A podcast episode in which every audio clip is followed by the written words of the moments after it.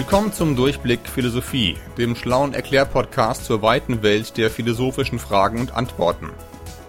Das heutige Thema ist eine Art Vertiefung zur letzten Episode. Es geht um Gender, ein Thema, das wirklich sehr viele Leute wirklich sehr wütend macht.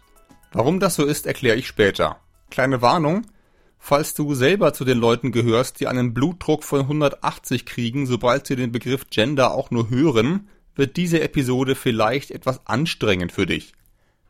Aber der Reihe nach. Wir hatten unseren Überblick begonnen mit der allgemeinen Grundfrage der Anthropologie, was ist der Mensch? Diese Frage kann man auch so formulieren. Wer bestimmt, was ich bin? A. Die Natur oder B. Die Kultur oder C. Ich selber? Die Antworten A und B sind essentialistisch. Sie nehmen an, dass die Natur oder die Kultur eine Essenz festlegen, also eine mehr oder weniger feste Definition davon, was ich bin. Stimmt das?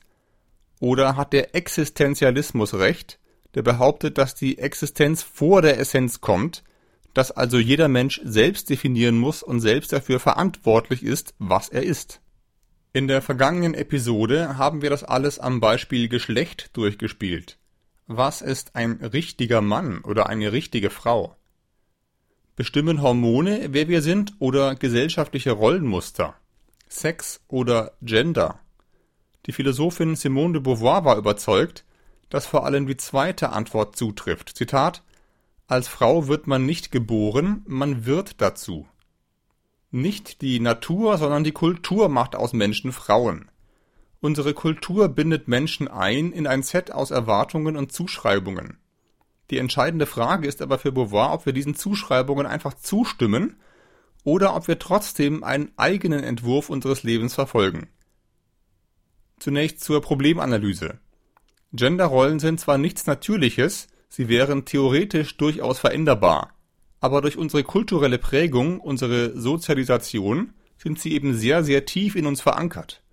Denn wir lernen, wer wir sind, indem wir uns selbst aus der Außenperspektive betrachten, indem wir uns fragen, wie andere uns sehen.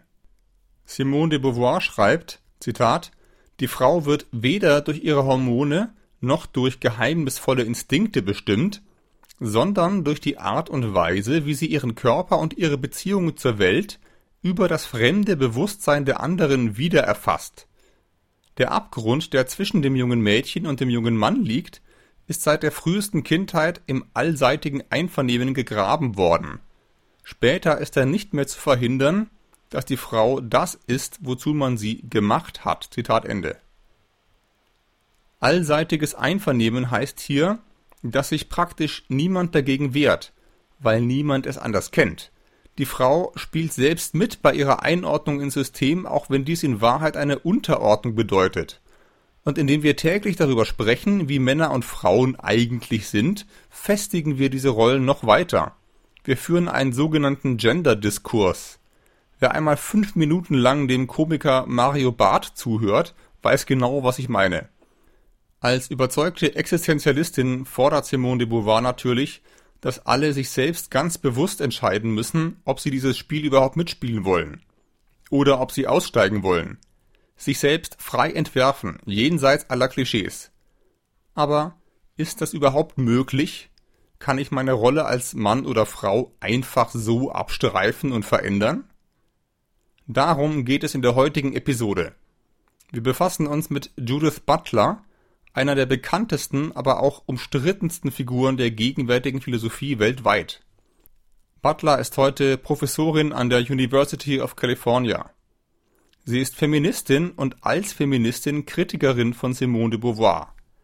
Das soziale Geschlecht mal eben hinter mir lassen, so einfach geht das nicht, lautet ihre These. Wenn das ginge, so ihr Argument, dann müsste ja jeder Mensch eine feste, ganz eigene Identität haben. Gender, das soziale Geschlecht, wäre dann wie eine Jacke, die man über dieser festen Identität einfach an und wieder ausziehen kann. Aber ist das überhaupt so?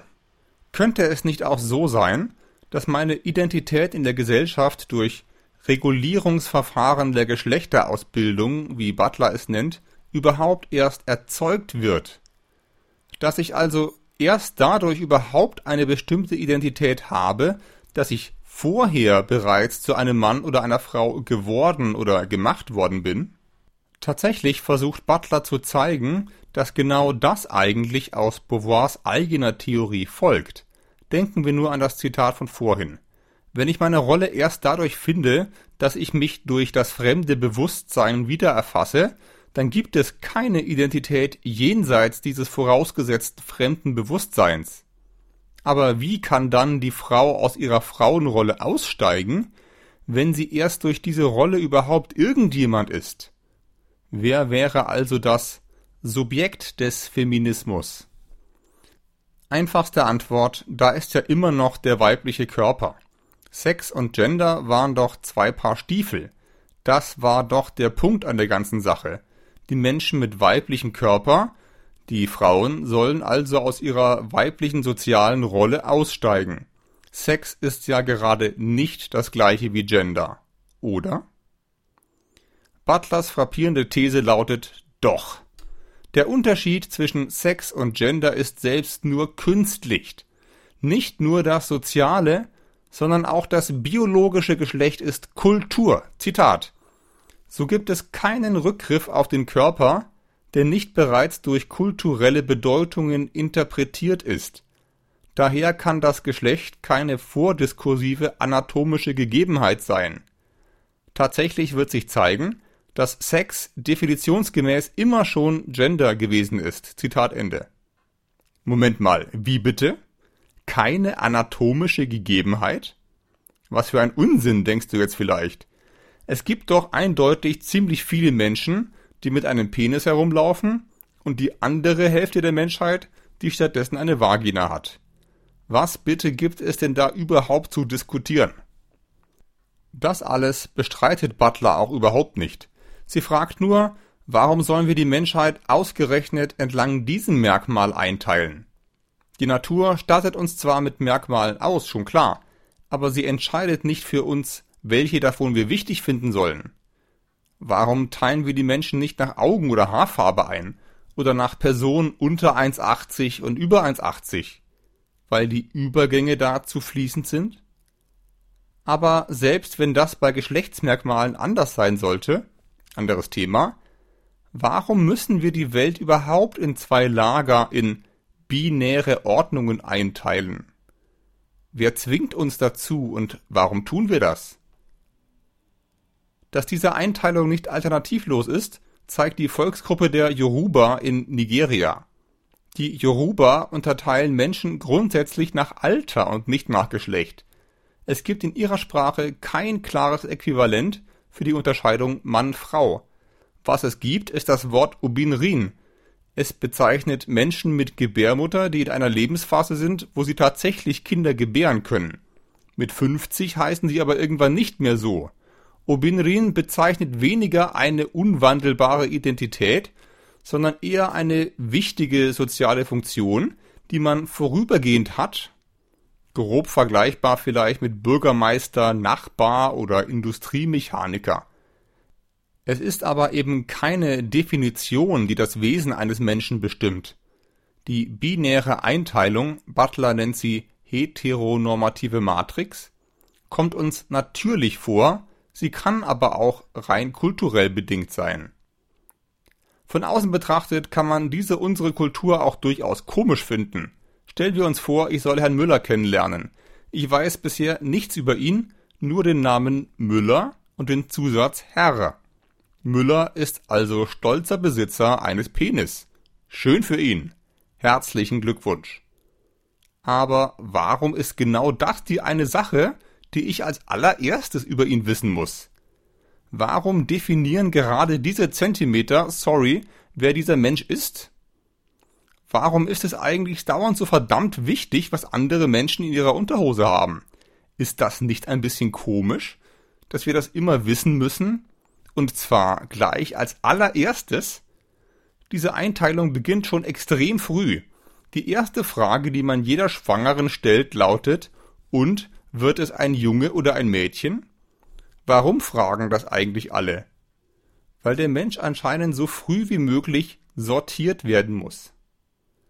Es gibt nur eben, so Butler, keinen zwingenden Grund für diese Einteilung. Wir machen es, weil wir es immer schon so gemacht haben, also aus kulturellen Gründen. In ihrem Buch Gender Trouble, Deutsch Das Unbehagen der Geschlechter, fragt sie. Zitat werden die angeblich natürlichen Sachverhalte des Geschlechts nicht in Wahrheit diskursiv produziert, nämlich durch verschiedene wissenschaftliche Diskurse, die im Dienste anderer politischer und gesellschaftlicher Interessen stehen? Zitat Ende. Im Klartext, wie wir die Menschen einteilen, ist nicht zuerst eine Frage der Biologie, sondern es ist immer auch eine Machtfrage. Denn jede Einteilung führt dazu, dass irgendwer irgendwo dazugehört und woanders nicht. Hier setzt nun Butler auch ihre Kritik am älteren Feminismus an. Simone de Beauvoirs Anliegen war zwar richtig, aber sie ist einfach nicht weit genug gegangen. Denn sie nimmt ja immer noch an, dass es tatsächlich zwei Arten von Menschen gibt, Männer und Frauen, von denen die eine Art Privilegien der anderen Art aufholen muss. Was aber wenn die Einteilung der Menschen selbst schon das Problem ist. Nur dann, wenn es eine biologische Frau gibt, kann überhaupt jemand versuchen, die Mutterrolle der Frau an ihren Eierstöcken festzumachen. Die Unterscheidung von Sex und Gender nimmt also bereits eine Einteilung der Menschheit auf einer der zwei Ebenen vor. Damit aber, so Butler, sperrt sie die Hälfte der Menschheit in genau denjenigen Käfig, aus dem jemand wie Simone de Beauvoir sie dann erst wieder mühsam befreien muss. Aber, so Butlers Frage, können wir nicht einfach den Käfig selbst weglassen? Oder zumindest aufsperren? Können wir die Genderschublade einfach weglassen, wenn wir über Menschen nachdenken? In mancher Hinsicht wäre das eine enorme Befreiung, denn dann wäre auch Platz für diejenigen Menschen, die das Gefühl haben, im falschen Körper zu leben. Transgender oder die keine eindeutigen Geschlechtsmerkmale haben, also für Intersexuelle. Sie können dann ganz einfach Menschen sein und nicht Abweichungen einer Norm. Sie müssen nicht permanent erklären, wer oder was sie sind. Wie schwierig diese Idee in der Praxis wird, hat zum Beispiel Lan Hornscheid erlebt. Lan Hornscheid besetzt eine Professur für Sprachanalyse an der Humboldt-Uni Berlin und äußerte 2014 den Wunsch, in Zukunft weder als Mann noch als Frau angesprochen zu werden. Fühlte sich beides einfach falsch an. Warum Professor und nicht Professix? Doch bald schon kriegten die großen Tageszeitungen Wind davon und stießen eine landesweite Diskussion über das Thema an. Eine wirklich schwierige Diskussion, denn wenn ich über das Fallbeispiel rede, muss ich immer den ganzen Namen Lan Hornscheid aussprechen. Selbst einfache Pronomina wie er oder sie kann ich plötzlich nicht mehr verwenden, wenn ich nicht übergriffig werden will. Plötzlich werde ich regelrecht sprachlos. Leute, die den Namen Lan Hornscheid vermutlich zum allerersten Mal in ihrem gesamten Leben hörten, empfanden genau das als ungeheure Zumutung – Sie regten sich furchtbar auf und überhäuften diesen Menschen mit Hassmails und Nacktbildern, die das biologische Geschlecht beweisen sollten. Sogar Morddrohungen waren dabei. Lan Hornscheid hat zu diesem Zweck übrigens inzwischen eine eigene Google-Mail-Adresse nur für Hassmails eingerichtet. Aber warum passiert das? Was ist daran so schlimm, wenn jemand nicht ins Schema passt? Bei Judith Butler können wir eine mögliche Erklärung lesen. Zitat Da aber die Identität durch die stabilisierenden Konzepte Sex, Gender und Sexualität abgesichert wird, sieht sich umgekehrt der Begriff der Person selbst in Frage gestellt, sobald in der Kultur inkohärent oder diskontinuierlich geschlechtlich bestimmte Wesen auftauchen, die Personen zu sein scheinen, ohne den gesellschaftlich hervorgebrachten Gendernormen zu entsprechen, durch die Personen definiert sind. Zitat Ende. Das heißt, wenn Lan Hornscheid es schafft, weder Professor noch Professorin, sondern einfach Professix zu sein, was auch immer, wenn wir dieser Person das durchgehen lassen, dann steht das binäre männlich-weiblich Schema insgesamt in Frage. Denn dann dürfen ja plötzlich Menschen als normal gelten, also eine Identität haben, die nicht in dieses Schema passen. Wenn aber das Schema insgesamt nicht mehr funktioniert, dann funktioniert es auch nicht mehr für mich. Butler könnte also sagen, die ganzen aufgeregten Hassmail-Schreiber merken, dass das, wodurch sie sich selbst definieren, von harmlosen Leuten wie Hornscheid irgendwie bedroht ist. Also fühlen sie sich angegriffen. Überhaupt wirkt die ganze Frage nach Sex und Gender auf ziemlich viele Menschen ziemlich bedrohlich. Wenn du zum Beispiel bei YouTube nach Material zum Thema Gender oder Gender-Theorie suchst, wirst du zahlreiche Stimmen finden, die lauthals Alarm schlagen. Diese Warnrufe kommen meistens aus einem religiös stark konservativen Spektrum, katholisch oder evangelikal, oder aber von der politischen Rechten, etwa der AfD. Häufig wird dort dem sogenannten Gender-Wahn der Kampf angesagt. Was ist das Problem? Der Vorwurf lautet erstens, es sei doch eine abwegige bis geradezu dumme Vorstellung, dass Menschen einfach von einem Tag auf den anderen zwischen Männlein und Weiblein hin und her wechseln. Diese Vorstellung sei zudem unwissenschaftlich und widerspreche allen biologischen Fakten. Zweitens beklagt man, die Gender-Theorie wolle die Unterscheidung von Männern und Frauen ganz abschaffen und damit den Menschen ihre Identität wegnehmen, sie subversiv umerziehen, etwa durch Sexualaufklärung in der Schule. Auffällig ist, dass es diesen Akteuren selten gelingt, auch nur eine einzige Position der Gender-Theorie überhaupt zu benennen, die schuld ist am angeblich drohenden Untergang des Abendlandes. Wer genau steckt denn hinter der Verschwörung? Wer sind ganz konkret die düsteren Hintermänner oder ja Hinterfrauen? Oberflächlich betrachtet ist vielleicht am ehesten Judith Butler gemeint. Schließlich formuliert sie ja tatsächlich eine radikale Kritik schon an der biologischen Einteilung der Geschlechter also an dem, was die allermeisten von uns für völlig normal und grundsätzlich halten. Interessanterweise sagt Butler allerdings in vielen Punkten genau das Gegenteil dessen, was man dem sogenannten Genderwahn ständig vorwirft. Zunächst einmal gibt es natürlich gar nicht die Gender-Theorie, die eine ganz einheitliche Auffassung und ein einheitliches politisches Programm verfolgen würde. Allein zwischen Beauvoir und Butler liegen ja, wie wir gesehen haben, Welten. Außerdem ist Gender gerade keine naturwissenschaftliche Kategorie. Gender ist nach wie vor ein grundlegendes Paradigma der Sozial-, Kultur-, Sprach-, Geistes- und Geschichtswissenschaften, also alles andere als unwissenschaftlich. Man kann Gender ebenso wenig biologisch widerlegen, wie es juristische Argumente gegen die Schwerkraft gibt. Es handelt sich einfach um ganz unterschiedliche Wissenschaften. Und namentlich Judith Butler bestreitet nicht etwa die Ergebnisse der Biologie, sondern sie wirft die Frage auf, was aus diesen Ergebnissen folgen sollte. Zudem sagt sie ja gerade nicht, dass man Geschlechtsidentitäten täglich wechseln kann wie Unterhemden. Genau darin besteht ja ihre Kritik an Beauvoir. Im Gegenteil, Gender ist im Zweifel tatsächlich mächtiger als das einzelne Subjekt. Und genau das ist das Problem. Auf politischer Ebene geht es Butler überhaupt nicht darum, dass alle ihre Identität aufgeben müssen, sondern ums genaue Gegenteil. Wer sich als Mann wohlfühlt, bitteschön. Nur soll es eben genauso viel Platz geben für alle anderen Selbstentwürfe. Es soll nicht etwas weggenommen, sondern im Gegenteil etwas ermöglicht werden. Die Krux besteht natürlich darin, dass nicht-binäre Selbstentwürfe je schwieriger werden, je mehr Menschen sich gleichzeitig in angeblich normale, natürliche Rollen einfügen.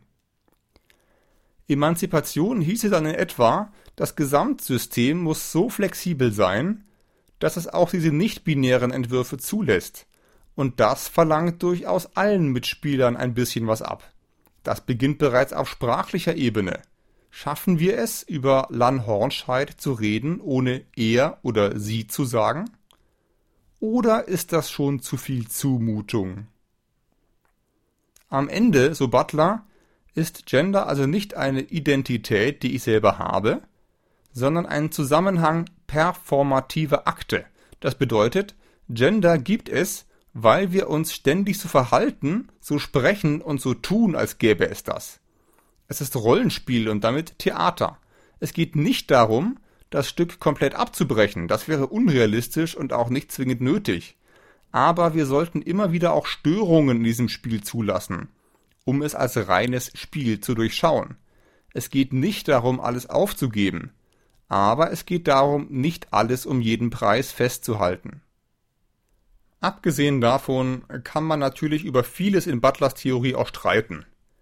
Spielen Naturwissenschaften wirklich nur ein Machtspiel mit, wenn sie von Männlein und Weiblein reden? Ist nicht Biologie per Definition die Wissenschaft vom Leben? Und ist die Fortpflanzung nicht ein wesentliches Merkmal des Lebens? Und ist das zweigeschlechtliche Modell bei höher entwickelten Organismen nicht maßgeblich für die Fortpflanzung? Die These, dass Sex nur Gender ist, bleibt sicher kontrovers.